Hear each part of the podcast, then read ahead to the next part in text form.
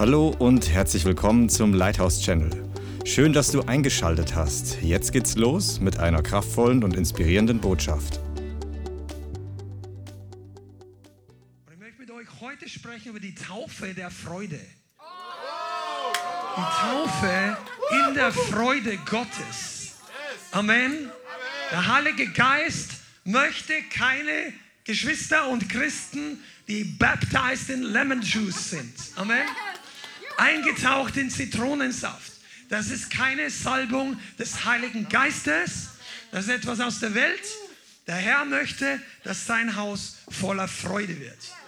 Amen. Und wenn du heute gekommen bist, und einige sind ja noch da von gestern und ihr seid übernachtet und äh, wunderbar, heute kannst du das Paket komplett mitnehmen. Der Herr möchte dich zurüsten. Die Bibel nennt, weißt du, Gott möchte nicht, Freude ist nicht so der Zuckerguss über deinem Leben der schwierigen Nachfolge. Komm, wir steigen da gleich voll ein. Bist du da? Bist du begeistert? Das, das, die, die, die, ganze Predigt wird dir mehr bringen, wenn du gleich vom Anfang an richtig dabei bist. Freude ist nicht nur das, was dein Leben ein bisschen angenehmer macht als Christ. Freude ist eine Fundamentaleigenschaft Gottes. Wow, Halleluja. Wenn du das noch nicht studiert hast, du musst das unbedingt mal studieren.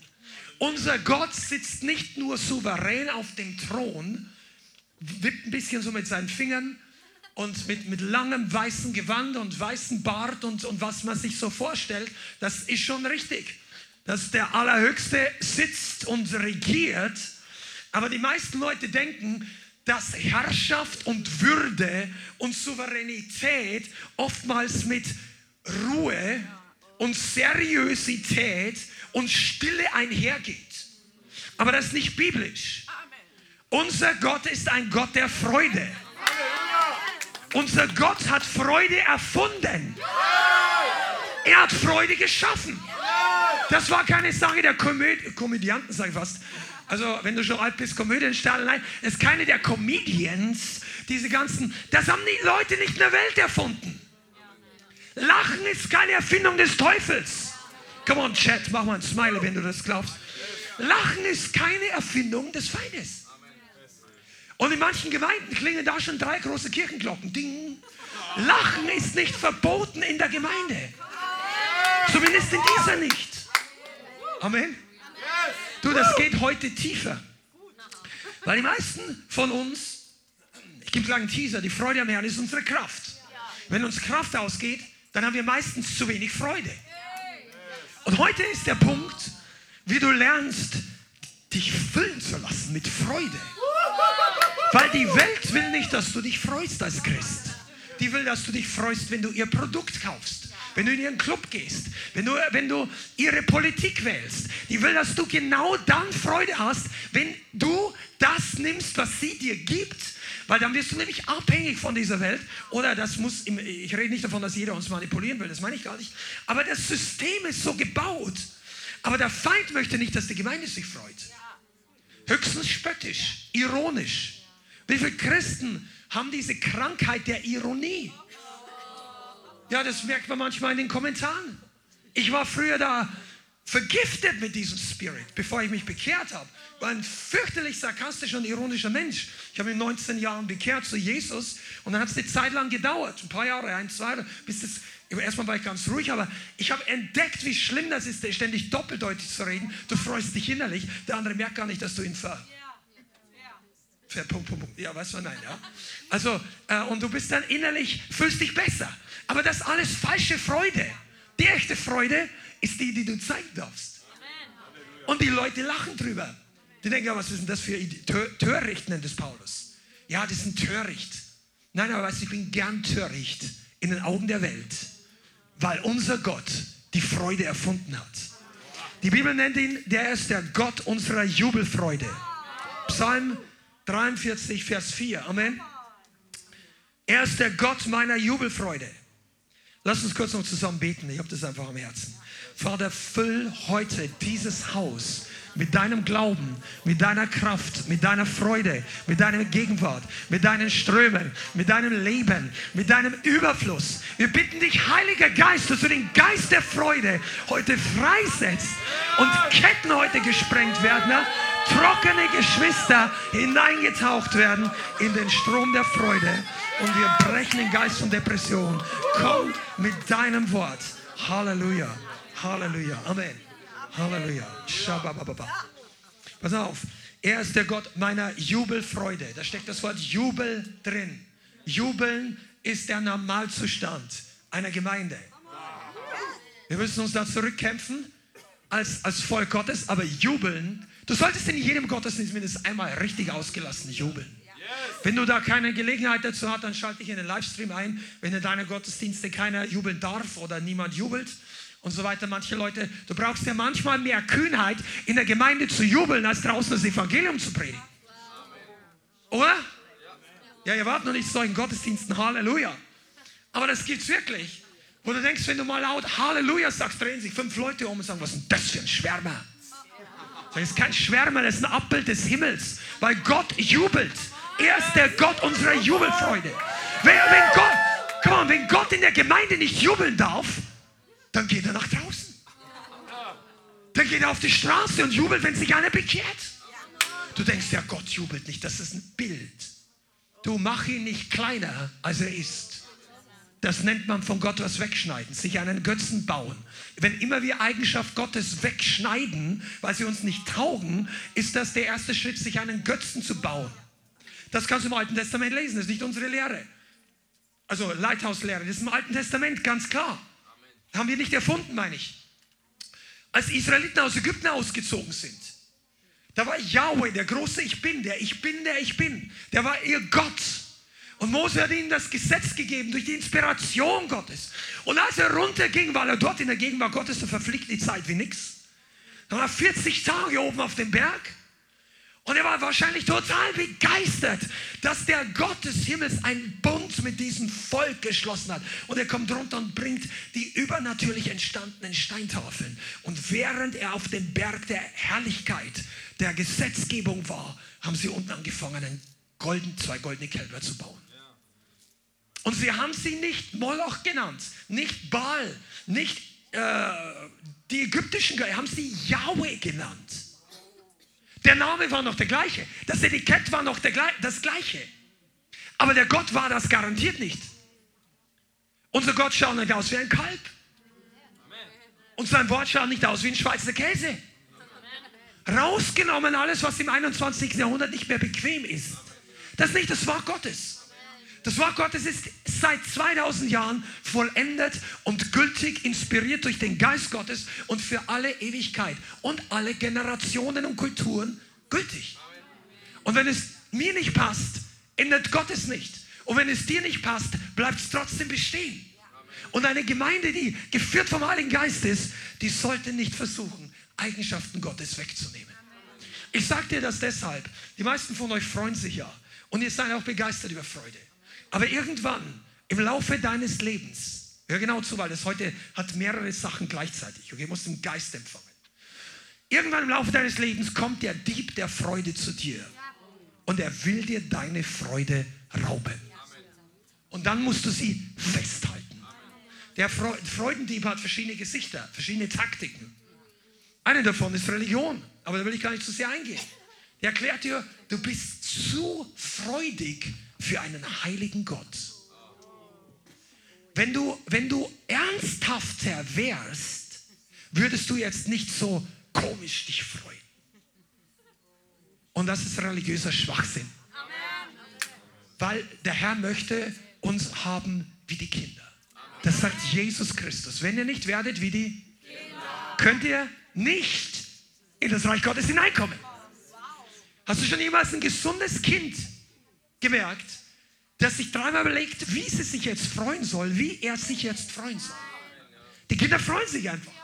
Die sind ja, wenn sie ganz klein sind, noch so ein bisschen Babyspeck haben. Wir haben ja auch drei, äh, äh, äh, drei Babys bekommen. Jetzt haben wir ja keine Kinder mit Babyspeck mehr.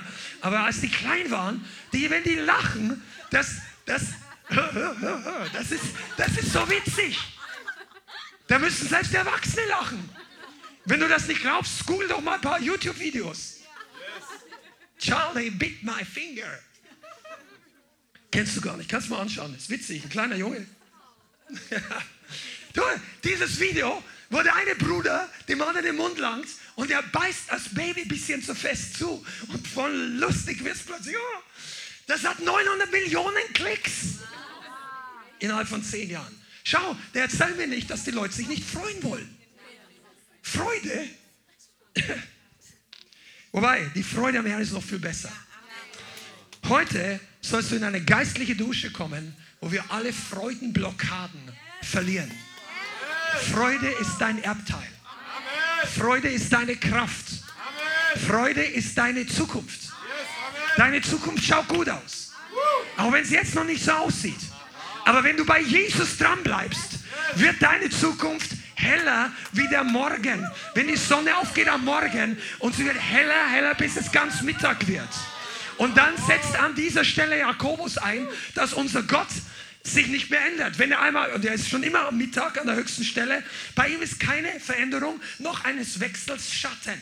Die meisten verstehen das vielleicht nicht ganz richtig, weil es ja komisch klingt, wer erzählt heute schon bei Herr Meier ist keines Wechsels Schatten, aber für Gott trifft das zu, weil früher haben die Leute keine Armbanduhr, keine Digital, keine Atomuhr gehabt, die haben eine Sonnenuhr.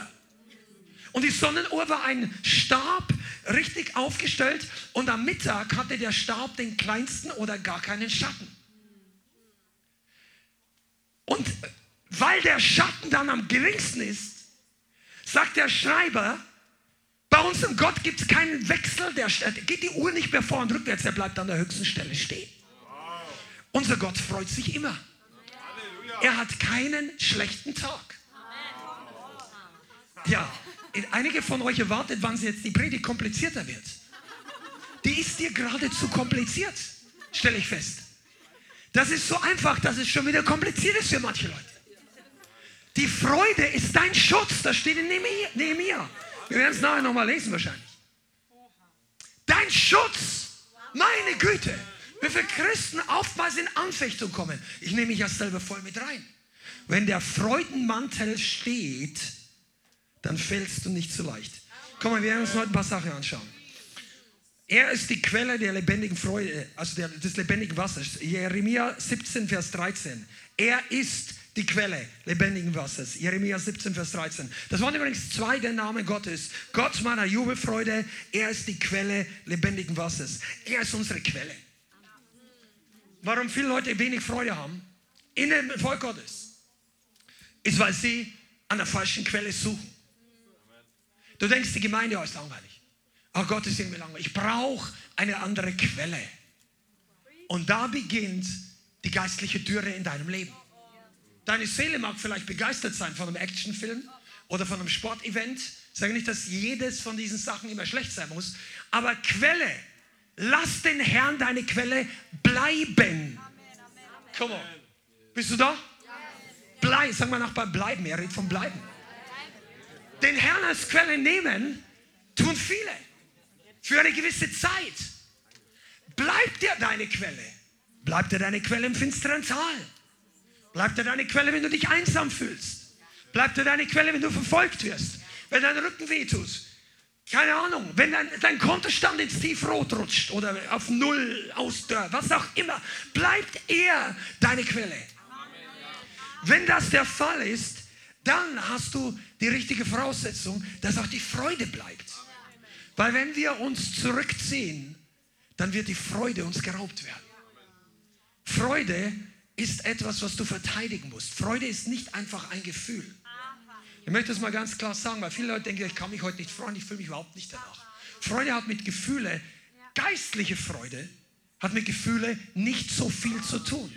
Genauso wie geistliche Liebe nicht nur was mit Gefühlen zu tun hat, sondern es ist eine Entscheidung. Freude, ob du hier den Herrn preist oder nicht, ist eine Entscheidung. Freude ist eine Frucht des Geizes nach Galater 5. Liebe, Friede, Freude, Freundlichkeit, Güte, Sanftmut, Treue und all die anderen Arten. Aber Freude ist unter dieser Liste und Freude kann man hervorbringen. Freude kann man lernen. Du bist in einer Schule der Freude heute gelandet. Komm on, aber der Herr möchte dich eintauchen, weil wenn wir merken, wie, Gott gut, wie gut Gott ist, dann wird uns der Teufel nicht mehr so verrauben. Ja, und ich, ich, ich kann mir schon vorstellen, dass die Predigt ist heute für geistliche Neugläubige und für die kurz vor Zion schon stehen da, ja, oder in Zion wohnen, geistlich. Aber du denkst vielleicht, ja, ich habe so wenig Freude. Das ist ja mein Problem. Du redest die ganze Zeit von der Freude, aber ich habe sie nicht. Ja, das ist leider, also ist nicht leider, Gott sei Dank ist das nicht die Wahrheit. Schlag mal auf Psalm 4, Vers 8. Psalm 4, Vers 8. Und da schreibt David, du hast Freude in mein Herz gegeben. Mehr als jenen zu der Zeit, da sie viel Korn und Most haben. Du hast Freude in mein Herz gegeben. Mehr als jenen zu der Zeit. Das war Essen und Saufen. Ja? Also Most war der Wein. Das war. David sagt jetzt nicht, dass die betrunken sich haben, aber das sind, du kannst einsetzen, mehr als die Leute draußen am Wochenende feiern mit Essen und Trinken und Party. Der hat mehr Freude in unser Herz hineingegeben. Sagt er, ich spüre nichts davon. Das macht nichts. Genauso wie Römer sagt, die Liebe Gottes ist ausgegossen in unsere Herzen. Auch wenn wir sie nicht spüren, sie ist da. Die Freude am Herrn ist da. Wenn du wahrlich von neuem geboren bist, dann hat dir Gott einen Geist der Freude gegeben. Und viele Christen laufen manchmal trocken. Die vergessen, dass sie Freude brauchen. Und es gibt unterschiedliche, in, dieser Gruppe von Leuten sind unterschiedliche Menschen und in unterschiedlichen geistlichen Situationen. Aber viele von euch, ihr dient auch treu Gott. Ihr kommt in die Gemeinde, ihr gebt, ihr seid Geber bis zum gewissen Maß in deinem Leben. Du engagierst dich, du, warst, du gehst mit raus auf die Straße. Du möchtest, dass durch dein Leben Menschen gesegnet werden. Und irgendwann kommt der Moment, wo du bei jedem von uns, wo wir es einfach aus guter Entscheidung tun, und das ist durchaus richtig, aber du spürst die Freude nicht. Und dann kann man das eine Zeit lang machen und der Herr segnet einen. Weil wenn Gott dahinter ist, dann gibt er alles, was, er, was wir brauchen. Die Kraft, die Freude, die Ressourcen, die Zeit. Manchmal ist es ein Schritt des Glaubens, aber mach nicht den Fehler, das möchte ich jetzt gleich hier am Anfang noch sagen, mach nicht den Fehler, dass du dir zu lange die Freude rauben lässt und einfach immer weitergehst. Freude, ohne Freude läuft der Motor schlechter als ohne Öl. So bildhaft, ja? Und wisst ihr, deshalb machen wir doch Lobpreis hier. Nicht wegen der Freude an sich, aber weil es auch dem Volk Gottes dient. Wenn wir ihm die Ehre geben. Freude kommt zurück. Einige von euch, und ich schließe mich selber mit ein, wir müssen manchmal Buße tun, dass wir so lange warten, bis wir uns die Freude zurücknehmen. Bis wir sagen, hey, ich hätte eigentlich gar nicht fünf Tage lang so leben sollen. Füll mich, Heiliger Geist. Ja, natürlich gehen wir im Glauben. Und ein Spiegelbild widerspiegelt nicht immer deine innere äh, Realität. Amen. Aber das ist nicht der Normalzustand. Sag deinem Gesicht mal, dass Freude bereits da ist. Psalm 4, Vers 8 sagt, du hast Freude in meinem Herz gegeben. Weißt du, Freude zu empfangen zu erleben ist auch ein Akt des Gehorsams. Und des Glaubens. Glauben. Genau wie die Liebe Gottes. Wir müssen es glauben. Und das hier ist eine Glaubensgemeinde, eine Gemeinde des Glaubens. Also ich rede nicht von der Denomination, sondern einfach von einer Versammlung, wo wir mehr über Glauben als über Scheitern reden wollen, mehr als über Glauben als über tote Werke.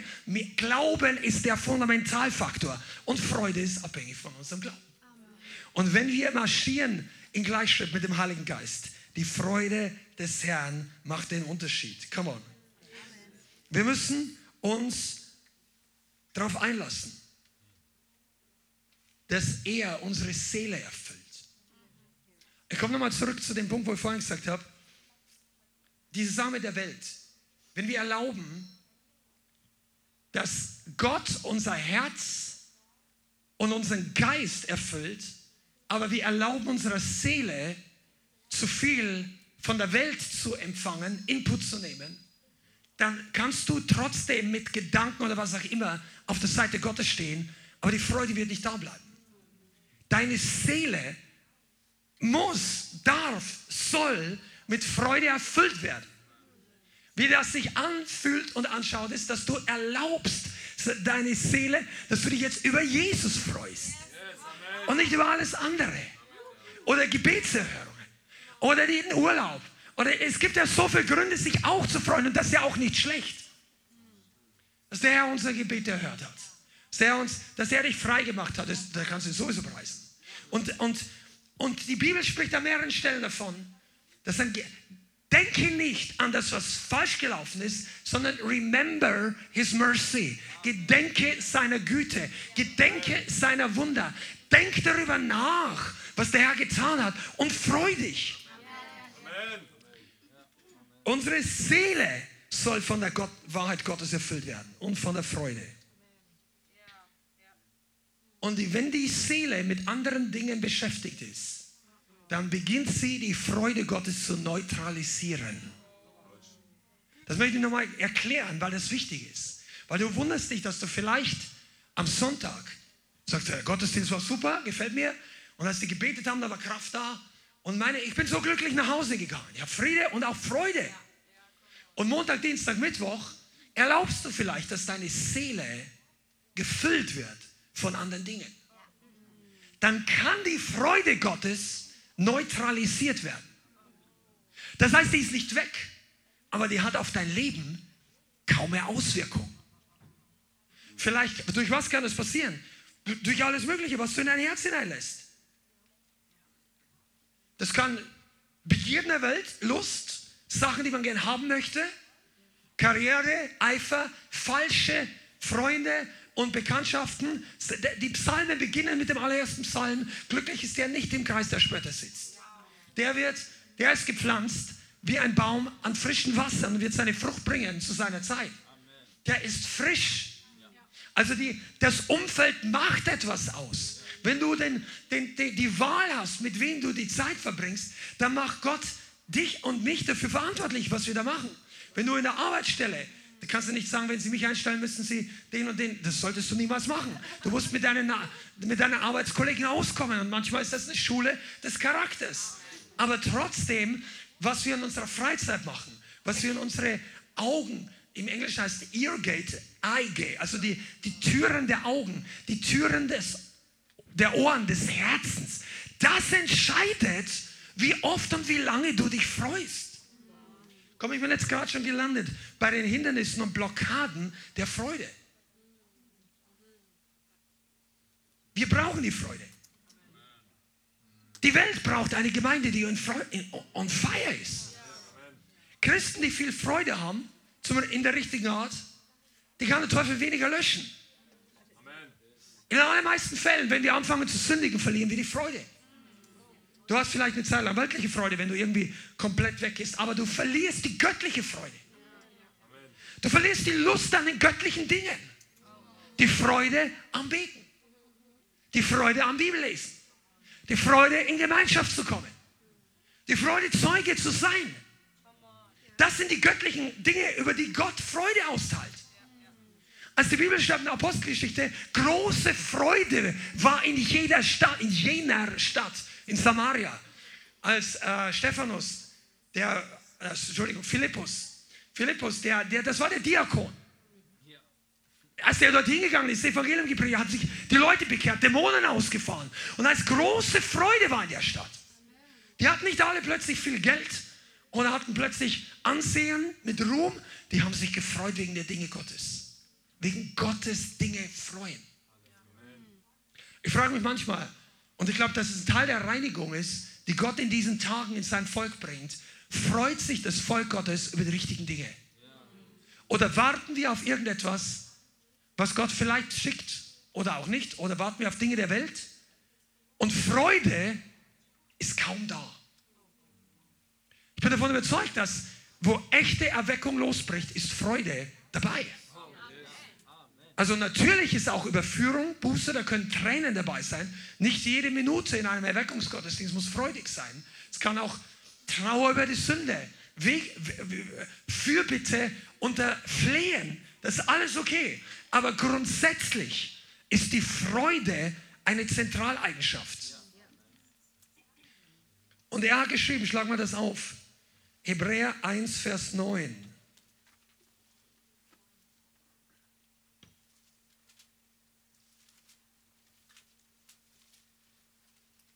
Hebräer 1, Vers 9. Hast du es? Du hast Gerechtigkeit gelebt und Gesetzlosigkeit gehasst. Darum hat Gott dich, oh Gott, gesalbt mit Freudenöl vor deinen Gefährten. Das ist eine Weissagung über Jesus Christus. im Alten Testament, über den Sohn Gottes. Und über den Sohn Gottes wurde prophetisch geschrieben, er, Jesus, hat Gerechtigkeit gelebt und Gesetzlosigkeit gehasst. Darum oder deswegen hat Gott, der Vater, dein Gott, dich gesalbt mit Freudenöl. Das Wort heißt auch Öl des Jubelns. Mehr als alle deine Freunde. Ich übersetze es hier etwas freier, damit du es genau verstehst. Jesus hatte mehr Freude als alle anderen. Jesus war ein Refreshment Stand. Der war ein, ein Tanker voller Freude. Als die Jünger zurückkamen, nachdem er sie ausgesandt hat, Dämonen auszutreiben, Kranke zu heilen, das Evangelium zu predigen, kamen sie zurück und haben, Herr, sogar die Dämonen sind uns untertan in deinem Namen. Und dann sagt Jesus diese Worte, ich glaube es ist in Lukas Kapitel 10, ich preise dich, Herr, und da steht sogar, er frohlockte im Geist, was auch immer die deutsche Übersetzung da sagen soll, er jubelte im Geist. Ich danke dir, Vater, dass du das Weisen und Verständigen verborgen hast und Einfältigen geoffenbart hast. Jesus hat Gerechtigkeit geliebt und Gesetzlosigkeit gehasst. Jetzt gebe ich dir mal einen der wichtigen Schlüssel für bleibende Freude. Möchtest du wissen? Freu dich über das, was Gott sich freut und hab nichts damit zu tun und hasse das, was Gott hasst. Und dann wird die Freude in deinem Leben immer weiter zunehmen. Gerechtigkeit gelebt und Gesetzlosigkeit gehasst. Wir Christen sind sehr schnell, also die, die wiedergeborenen Christen, weil die, die, diejenigen, die es wirklich sind, haben als Erwachsener oder im entscheidungsfähigen Alter eine Entscheidung getroffen für Jesus. Diese Entscheidung war ein Ja. Deutsch, zwei Buchstaben, Ja. Simpel. Wir sagen Ja zu Jesus, Ja zur Vergebung, Ja zum Evangelium. Hast du das gemacht? Ich hoffe. Wir sind gewöhnt, Ja zu sagen zu den guten Dingen. Aber wir sind nicht immer gewohnt, Nein zu sagen zu den schlechten Dingen. Wir sagen Ja zum Segen. Ja zur Freude, ja zur Errettung und so weiter. Manche, die im religiösen Bereich kommen, die haben da auch Probleme. Aber viele Leute sind frei gemacht worden und sie nehmen das Gute an. Aber wenn dein Nein zu den falschen Dingen nicht genauso kraftvoll ist wie dein Ja zu Jesus, wirst du wenig Freude in deinem Leben haben. Also das, das ist ganz wichtig. Weil du kannst jemanden nicht heraus seelsorgen, heraus inner heilen, diesen Dämon nicht austreiben der Freudlosigkeit, wenn die Leute mit dem kooperieren, was Gott hasst. Das sagt die Bibel. Gerechtigkeit geliebt, Gesetzlosigkeit gehasst. Du, das ist keine Kleinigkeit. In unsere, unsere Welt ist voll von Gesetzlosigkeit. Wenn du es feierst, dass irgendeiner deiner ehemaligen Kumpel oder irgendeiner auf Insta mit 90 durch die Innenstadt rast und der Polizei davon fährt und ein cooles Video macht, vielleicht verpixelt das ihn nahe, und du sagst, oh, das ist cool gelaufen. Das gefällt Gott nicht. Das ist Gesetzlosigkeit. Wenn, wenn dir das gefällt, schnelle Autos und so, dann schau dir ein, ein Rennen an, auf, auf einem Racetrack. Da ist es legal. Wobei die Frage ist, ob, ob, das alles nützlich ist oder nicht, ist ein anderes Thema. Aber es ist nicht Gesetzlosigkeit auf der Rennstrecke, es ist Gesetzlosigkeit der Innenstadt. Oh, haben wir so viele Falschfahrer heute hier? Jetzt ein bisschen stilliger. Ich sage nicht, dass jede 2 km/h über 50 gleich eine Katastrophe ist. Musst halt schauen auf dein Tacho. Aber weißt du, du solltest es nicht feiern, wenn die Menschen Gesetze übertreten. Und ich rede jetzt von den Gesetzen, die gut sind für die ganze Gesellschaft. Ich rede nicht von solchen Gesetzen, die Hitler damals gemacht hat zur Vernichtung der Juden. Diese Art von Gesetze sollen wir nicht einhalten. Da gibt es einen berechtigten zivilen Ungehorsam und erst recht einen biblischen Ungehorsam, wenn es um diese Art von Menschenrechte oder was auch immer geht. Aber wir sollen Gesetzlosigkeit nicht feiern. Und ich sage noch was, du solltest auch nicht neutral tolerieren Wenn deine Arbeitsstelle geprahlt wird mit Dingen, die gesetzlos sind, dann sollten die Leute wissen, dass du nicht zu den Lachern gehörst. Ja, ich halte mich da raus. Das gibt es nicht. Das ist eine Erfindung von Menschen. Es gibt keinen mittleren Grund zwischen Licht und Finsternis. Ja, bist du da? Es gibt keine Grauzone, keinen Neutralitätsbereich. Ich stehe in der Mitte zwischen, ja, ich bin nicht so wie die ganz krassen, aber so schlimm wie der Mörder bin ich auch nicht. Bin ich ein Drogenviertel? Ich bin halt so auf dem Zaun. Auf dem Zaun kann man nicht lang balancieren. Das war eines von drei Sachen. Du fällst auf die eine Seite, du fällst auf die andere Seite oder rutscht aus und fällst auf den Zaun. Das ist das Schmerzhafteste. Auf die Seite der Welt zu fallen ist am Anfang am angenehmsten, weil der Lohn, die Bezahlung erst später kommt. Das ist wie ein Riesenkredit, den du nie mehr zahlen kannst. Und irgendwann kommt dann der Geldhai an deine Tür und sagt, ich, Sie schulden mir eine Million. Was? Ich habe nur 1000 Euro geliehen. Ja, die Zinsen? was auch immer, ist eine erfundene Geschichte, schau mir jetzt nicht so an, aber einfach nur so, verstehst du, am Ende deines Lebens wird derjenige den Sold für die Sünde fordern. Das ist der Tod. Die Bibel nennt es so. Aber ins Reich Gottes stolperst du auch nicht per Zufall. Huch, ich bin gerettet. Oh, wie bin ich hergekommen? Nein, das passiert nicht. Du entscheidest dich bewusst. Und wenn du in diese Welt gehst, du solltest ein, ein Leuchtfeuer von Gerechtigkeit sein. Du solltest kein Abnicker von Ungerechtigkeit sein. Wenn die Leute betrügen mit Geld, wenn die Kasse nicht stimmt, solltest du klar Schiff machen. Ich hoffe, dass du da nichts rausgenommen hast, aber wenn, bekenn deine Sünden. Bring es in Ordnung. Das wird auch nicht so oft gepredigt, aber es haben ganz andere Prediger früher schon. Sünden ist nicht einfach erledigt, wenn du sagst, Herr, vergib mir, tschüss. Ja, oder früher, ich schulde noch 1000 Euro oder 20.000. Nein, nein, die Bibel sagt, wir sollen wieder gut machen. Das ist ein Thema. Aber weißt du, Gesetzlosigkeit ist die, der verborgene Dunkelfleck von vielen Christen, der ein Räuber der Freude ist. Kooperiere nicht damit. Feier nicht jeden Insta-Post oder Social Media. Pass auf, was in deine Augen und deine Ohren reingeht. Es wird dein Herz beeinflussen. Es wird dein Leben beeinflussen. Ihr, die ihr Kinder habt, die Familie, es wird deine Kinder beeinflussen. Was du immer zulässt, wird sich ausbreiten. Nicht, was du willst. In deinem Haus wird das sich ausbreiten, was du zulässt. Nicht das, was du eingeladen hast. Wenn die Tür offen ist, der Feind steckt sofort seinen Fuß rein. Du hast ihm keine Einladung geschickt. Ja, wo kommt der ganze Dreck her? Ich wollte das nie haben. Ja, du hast es zugelassen.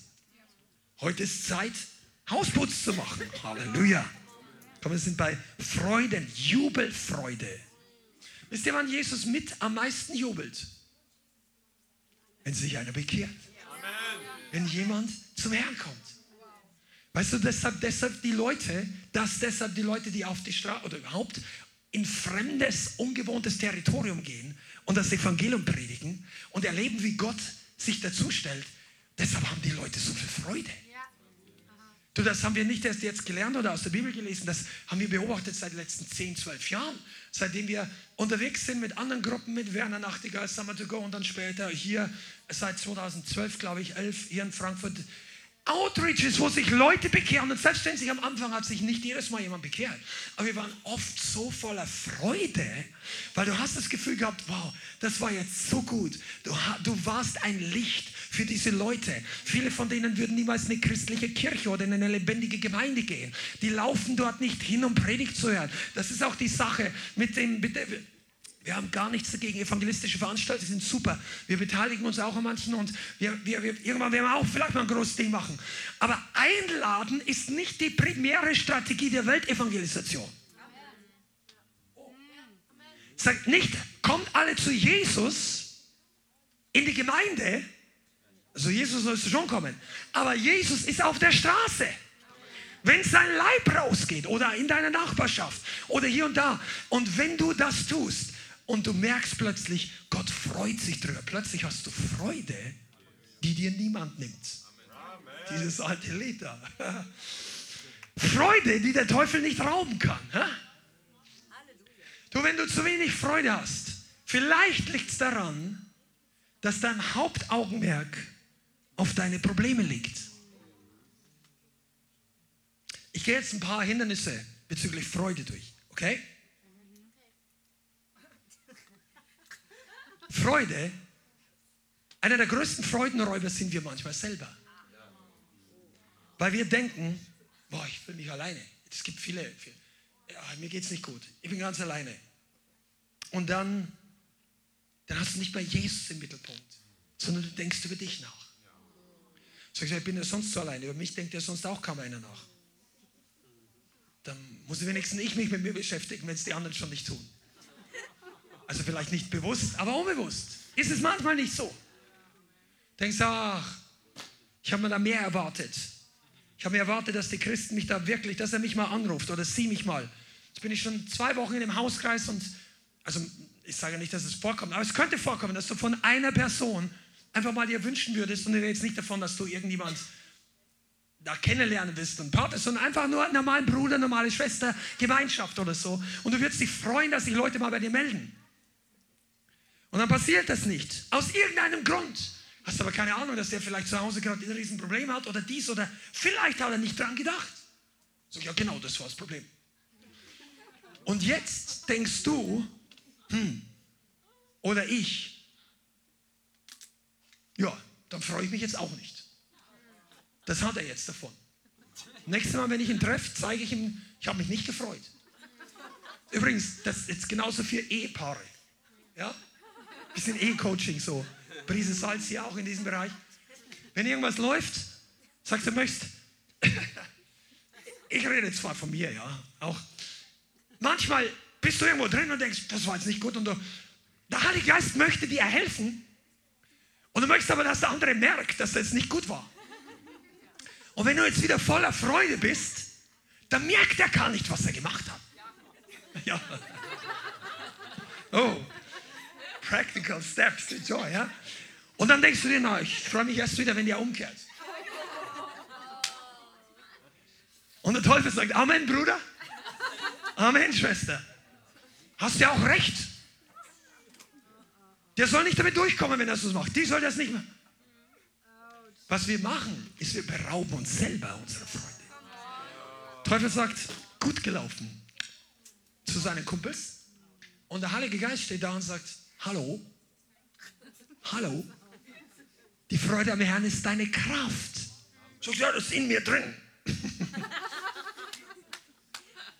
Aber die muss raus. Wisst ihr, du kannst, wenn du echte Freude hast, kannst, ich rede nicht von Schadenfreude, von weltlicher Freude, von all diesem Dreck, aber echte göttliche Freude ist richtig schwer, dich kindlich zu freuen und super stolz zu sein. Also es gibt ein paar Ausnahmen für diese Situation, aber im Allgemeinen, okay? Aber ich rede nicht von Schadenfreude, von oberflächlicher Freude, von äh, über, über die Überführung hinweggehen und äh, nein, ich meine jetzt wirklich kindliche Freude. Aber wir möchten manchmal gerne, nein, das, wir glauben, das ist unser Recht und manchmal ist sogar innere Machtausübung für uns selber. Nein, also der, ich fühle mich jetzt so. Es wäre nicht vor vielen Jahren, was haben die Leute gesagt? Es ist nicht authentisch, wenn ich mich jetzt freue.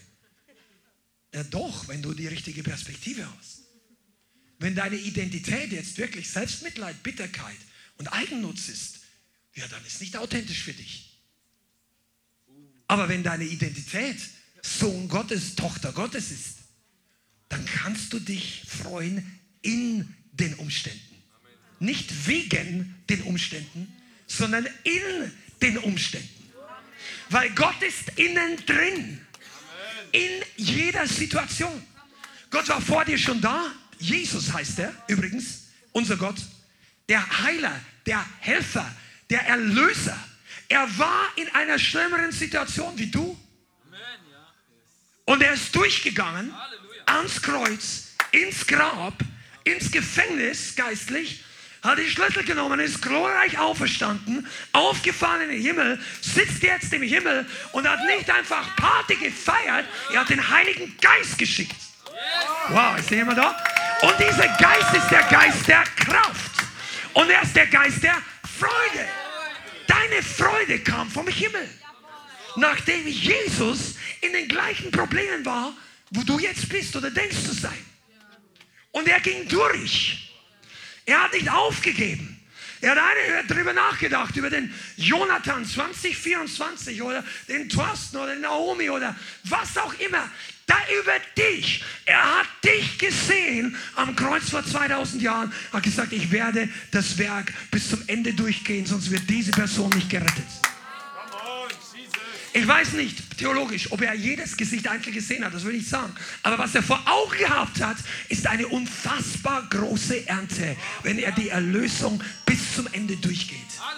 Er hatte dich und mich, die Gemeinde im 21. Jahrhundert vor Augen.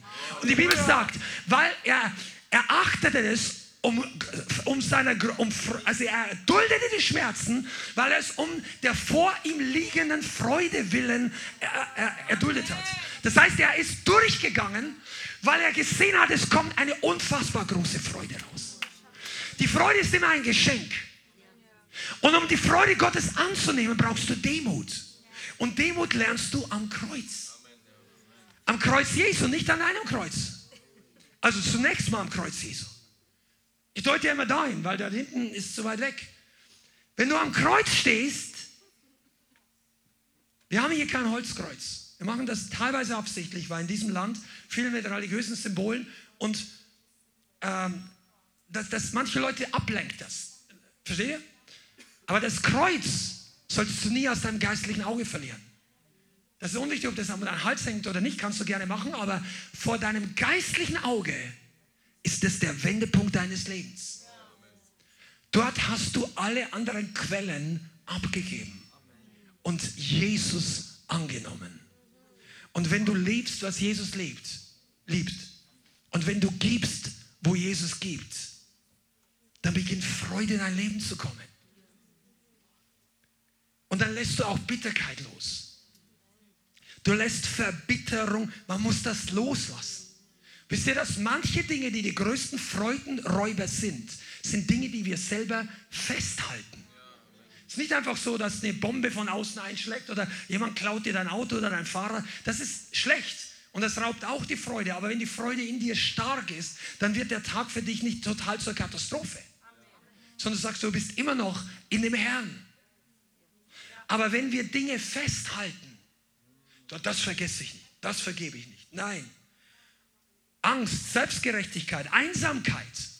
Manche, die ihr online zuschaut, dann spar dir doch mal 30 Euro oder irgendein Deutschland-Ticket und fahr doch mal in einen Gottesdienst, wo Leute on fire sind, damit du selber mal rauskommst. Vielleicht bist du schon acht Wochen in keinem Gottesdienst mehr gewesen, weil du dich zurückgezogen hast, weil irgendwas falsch gelaufen ist. Wir müssen Dinge loslassen, bevor wir die Freude Gottes empfangen können. Falsche Träume loslassen. Wünsche, die Gott nicht in dein Herz hineingelegt hat. Vorstellungen, die gut gemeint, aber nicht gut geplant von Gott waren. Good, but not God. Verstehst du? Freude hält sich nicht unter guten Vorsätzen, sondern Freude bleibt da, wo der Herr das Sagen hat. Selbstkontrolle, ich gehe mal ein bisschen weiter. Falsche Selbstbeherrschung, das können Freudenkiller sein. Also ich meine, falsche Selbstkontrolle. Die Bibel nennt das eine Kontrolle, dass man seinen Charakter im positiven Sinn kontrolliert. Das ist schon gut. Sollst nicht ausrasten, alles Mögliche machen. Aber es gibt auch eine falsche Selbstkontrolle. Dass du dich gar nicht hingeben möchtest. Du möchtest dir nicht die Blöße geben. Du möchtest für dich, wenn du relativ neu im Gottesdienst bist oder du siehst dir ab und zu eingeblendet, dass die Leute rumtanzen und sagen, boah, so wichtig. Das ist mir peinlich. Ich gehöre zu den ruhigen Christen.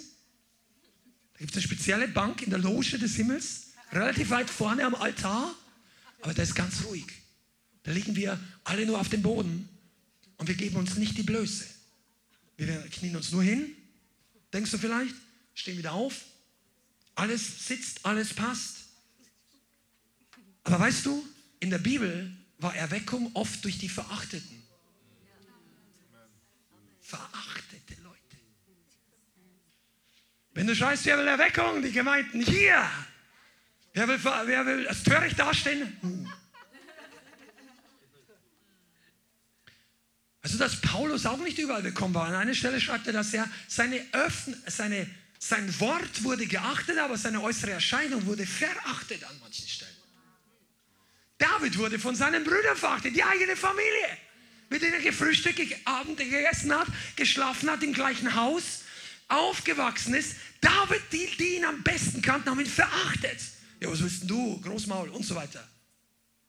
Du, du findest immer wieder Stellen und wenn du mal so weit kommst, ja, das, wir müssen da alle durch. Nein, Gott wollte,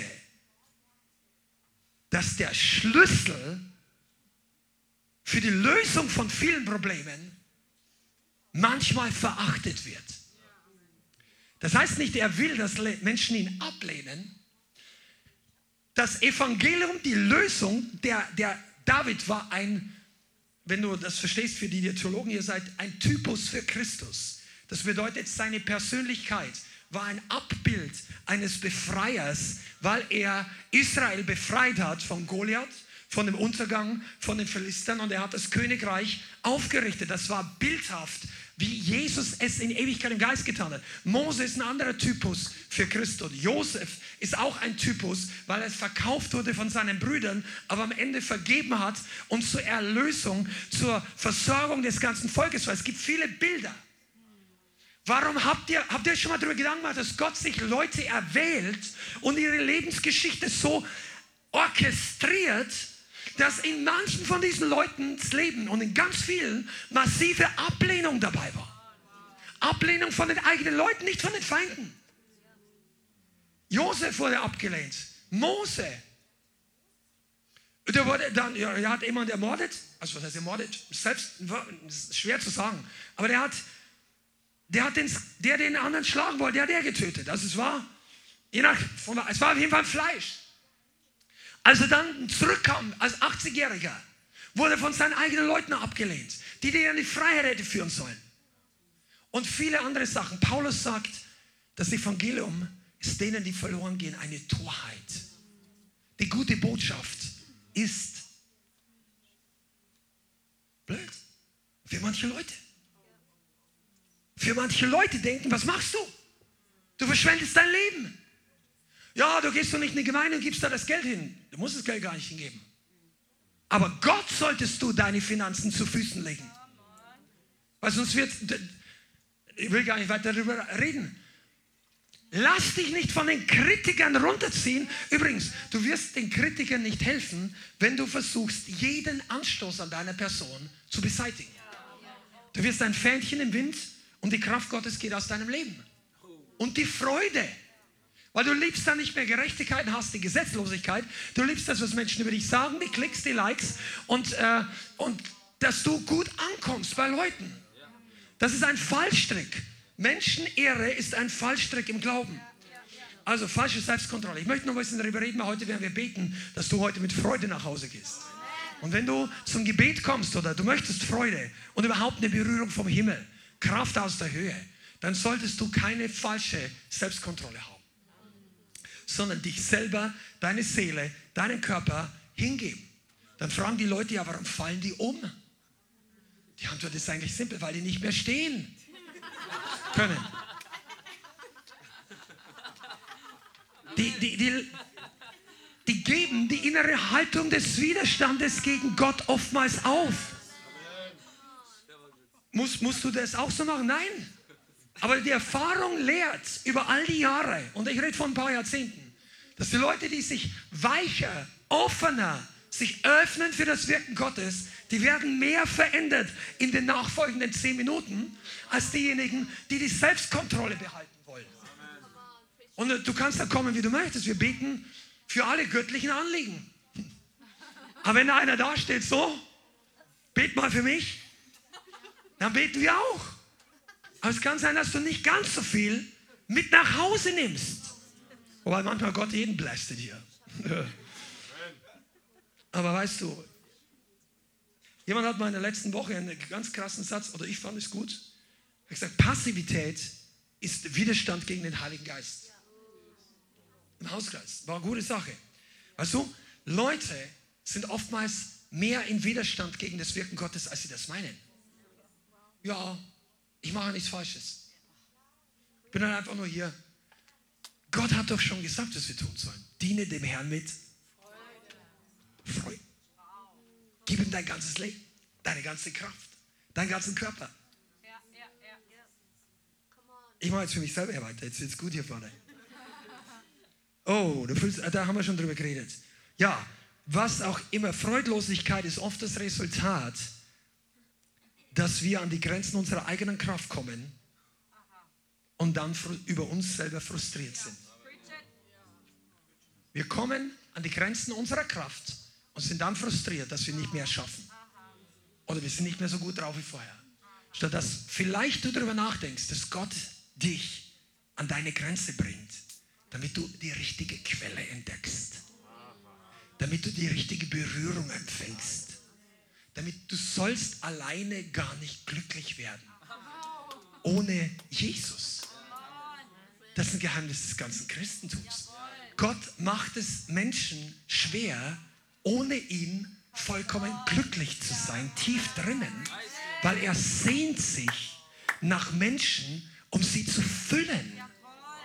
Und das macht er nicht, um sie zu kontrollieren, sondern um sie zu retten um ihnen was Gutes zu tun. Weil er weiß, dass jeder, der sein Heilsangebot ablehnt, wird in Ewigkeit nicht im Himmel, im Segen, im ewigen Leben landen, sondern in ewiger Strafe. Das ist die Gerechtigkeit. Lass dich auch nicht täuschen von Gemeindebewegungen, die alle möglichen biblischen Standards abbauen, rausstreichen, umdefinieren, damit in the name of love.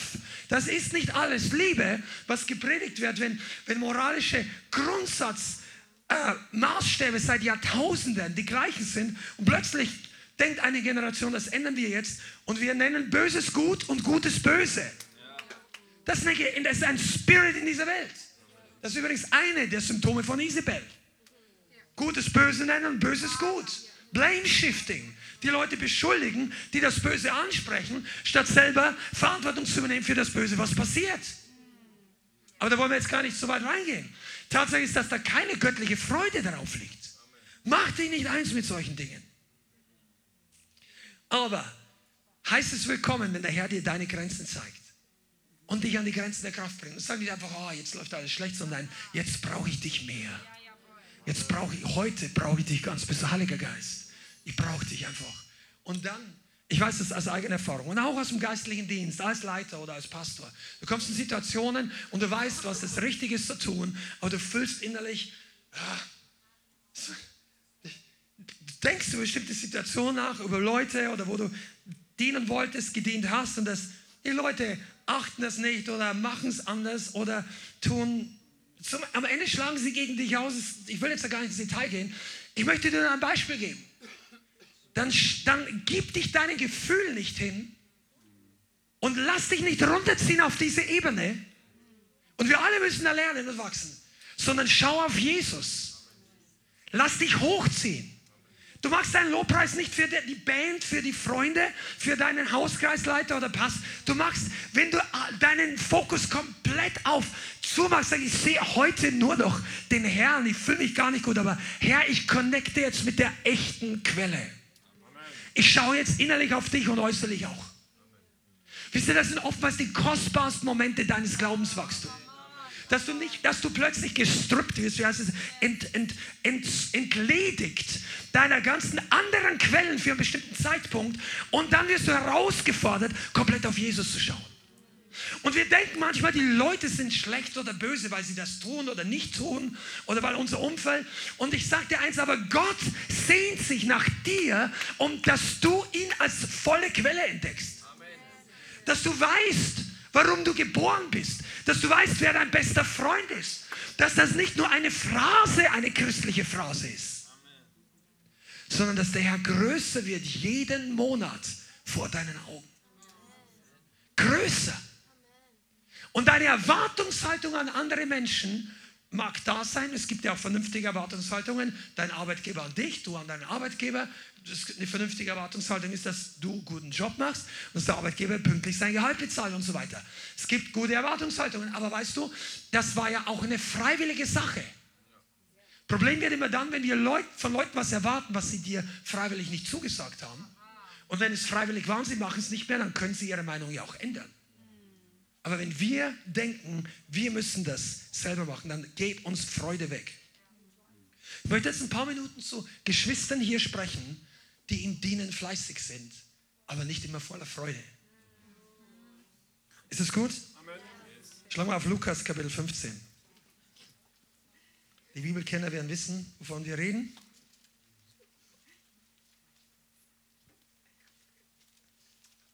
Im Lukas Kapitel 15 ist das Gleichnis von den zwei Söhnen. Manche nennen es aufgrund der Popularität des einen Sohns das Gleichnis des verlorenen Sohns. Aber in Wirklichkeit ist das Gleichnis von zwei Söhnen. Und wir alle freuen uns, dass der verlorene Sohn heimkommt. Amen. Vielleicht warst du das. Wenn du es heute noch bist, dann komm heute nach Hause. Online, wenn du dabei bist. Wenn du dich verloren fühlst und du bist noch nicht im Haus des Vaters angekommen, Warte keinen Tag länger. Komm heute, denn der Vater ist treu und er liebt dich. Aber es gab auch einen anderen Sohn. Der Sohn hatte einen Bruder.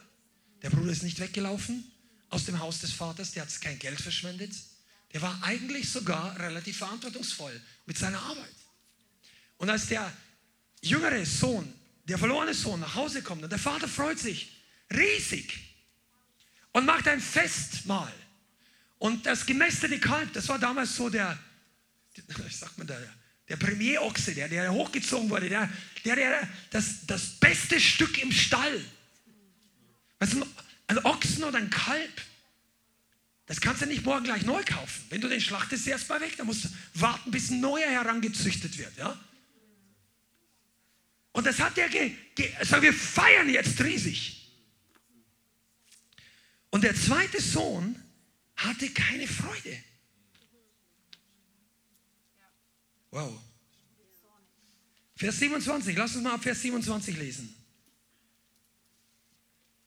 Oder besser ab Vers 25. Lukas Kapitel 15, Vers 25. Sein älterer Sohn war auf dem Feld. Das war, als die, die Feier losging. Und als er kam und sich dem Haus näherte, hörte er Musik und Reigen. Und er rief einen der Diener herbei und erkundigte sich, was das sei.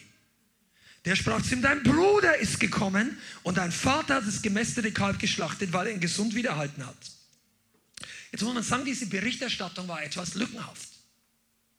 Da fehlt, dass er umgekehrt ist, Buße getan hat und dass er jetzt ein anderer Mensch war. Und in Vers 28, er wurde zornig und wollte nicht hineingehen. Und jetzt siehst du, wie der Vater ist. Sein Vater aber ging hinaus und redete ihm zu.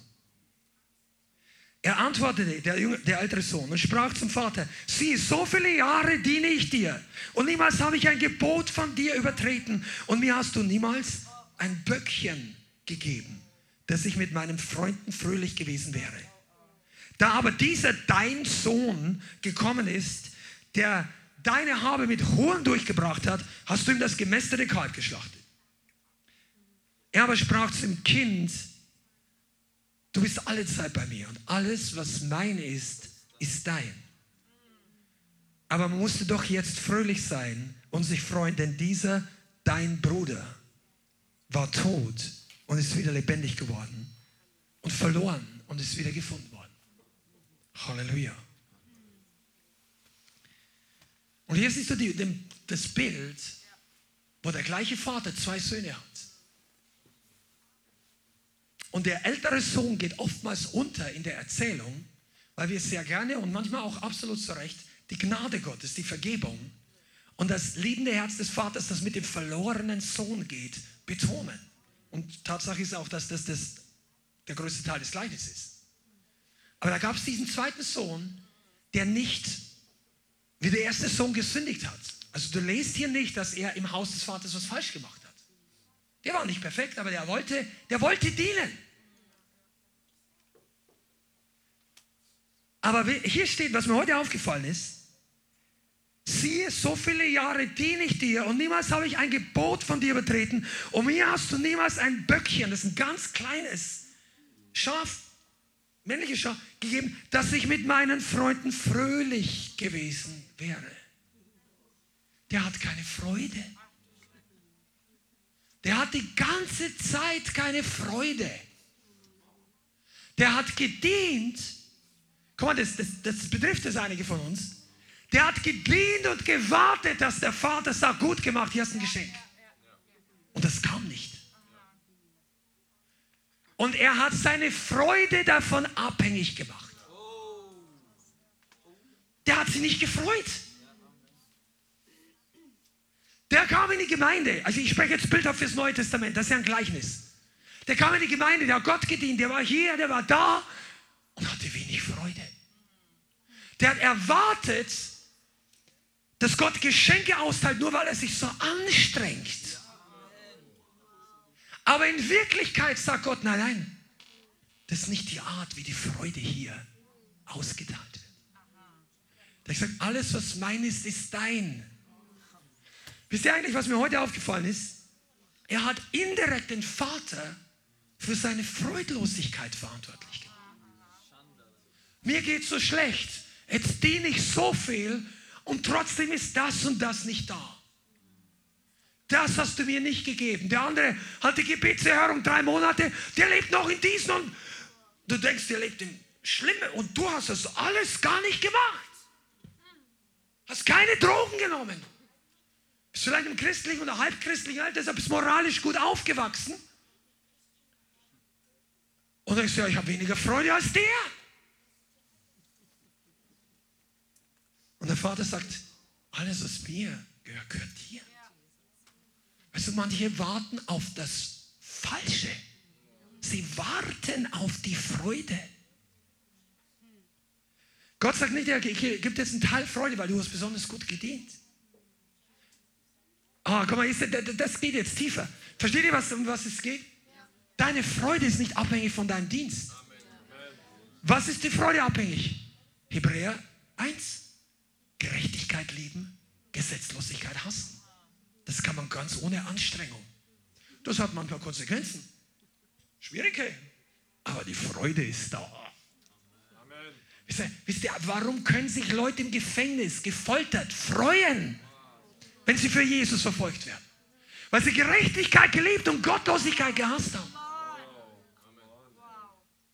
Die haben nicht Kompromisse gemacht. Sagen, nein, mit mir nicht. Sperr mich lieber ein. Und im Gefängnis kam, ich sage nicht, dass bei jedem, der verfolgt wird, jeder Tag voll Freude im Gefängnis ist. Behaupte ich überhaupt nicht. Aber es gibt ganz, ganz viele Zeugnisse, wo Leute übernatürlich Freude, Gottes Freude empfangen haben für ihre Treue, für ihr Ausharren.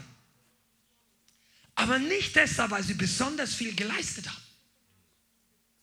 Also wir sind eine Gemeinde, wir reden oft von Überwinden, von geistlich kämpfen, von Durchbrechen, im Glauben gehen. Amen. Aber deine Freude, ist, das ist nicht die Quelle. Deine geistlichen Kämpfe zu gewinnen, ist nicht die Quelle deiner Freude. Komm mal, seid ihr da? Schreib mal Amen, Chat. Wenn du es glaubst. Die geistlichen Kämpfe sind nur, dass die Hindernisse beseitigt werden, aber die Freude ist der Herr. Wenn du hier kommst, du solltest dem Herrn, warte nicht, bis irgend anders jemand dich wertschätzt, dir dein Geschenk gibt. Nimm dir die Freude vom Herrn selber. Nimm dir die Freude Gottes. Weil er sagt, alles was mein ist, ist dein, sagt der Vater. Der sagt, er hätte eigentlich, Vater, ist es okay, wenn ich heute mal feiern? Und er hätte wahrscheinlich, wenn er es nicht alle drei Tage macht, oder was ist der Stall ja leer, keine Ahnung, ein bisschen realistisch denken im Natürlichen, einfach so. Aber das wollte er gar nicht, er hat sich ja nie, niemals. Ich weiß nicht, wie alt der ist, der war der Ältere. Der andere war auch alt genug, dass er mit Frauen umgeht. Der, der hat ihm Jahrzehnte gedient, der Ältere, und hat noch niemals gefeiert. Das ist schade. Amen. Aber noch viel mehr schade ist, dass er aus einem vollkommen unnützen Grund die Freude verpasst hat. Weil er hat die ganze Zeit gedacht, er muss dem Vater noch mehr beweisen Und dann kommt irgendwann mal die Belohnung. Und der Herr sagt, nimm dir die Freude. Er sagt nicht, nimm dir alles voll Geld oder so. Wenn, du kannst im Glauben alles nehmen, was du brauchst, wenn es im Willen Gottes ist. Aber du brauchst vor allem Freude und ich auch. Wir brauchen Kraft. Und wenn du deine eigene Seele mal nicht mehr folgst, wenn sie dann in diesen Downward Spiral da, oh nein, das, wenn du das Karussell verlässt, des Selbstmitleides, das nach unten zieht und lieber in den Aufzug Gottes, der nach oben geht, einsteigst, dann wirst du deine Seele erzählen müssen, was sie zu tun hat. Und dann sagt wie David, Seele, was bist du so aufgelöst? In mir harre auf den Herrn. Ich werde ihn noch preisen. Das sagt David schon noch bevor der, der neue Bund da war. Und wenn du hier in die Gemeinde kommst und denkst, oh, weißt du, Gott operiert am Herzen immer mit einem Narkotikum. Und ich meine es jetzt so, der, er möchte uns überführen, der möchte unser Herz, unser Leben verändern, aber er gibt dir etwas, wenn du das annimmst, dann tut das alles, ist das alles halb so wild. Das ist die Freude des Heiligen Geistes. Plötzlich merkst du, hey, das lebt sich ohne Ballast viel leichter. Und dann sagst du, oh nein, aber ich will da nicht, ich will nicht, dass ich so aussehe, als ob Dämonen aus mir ausfahren.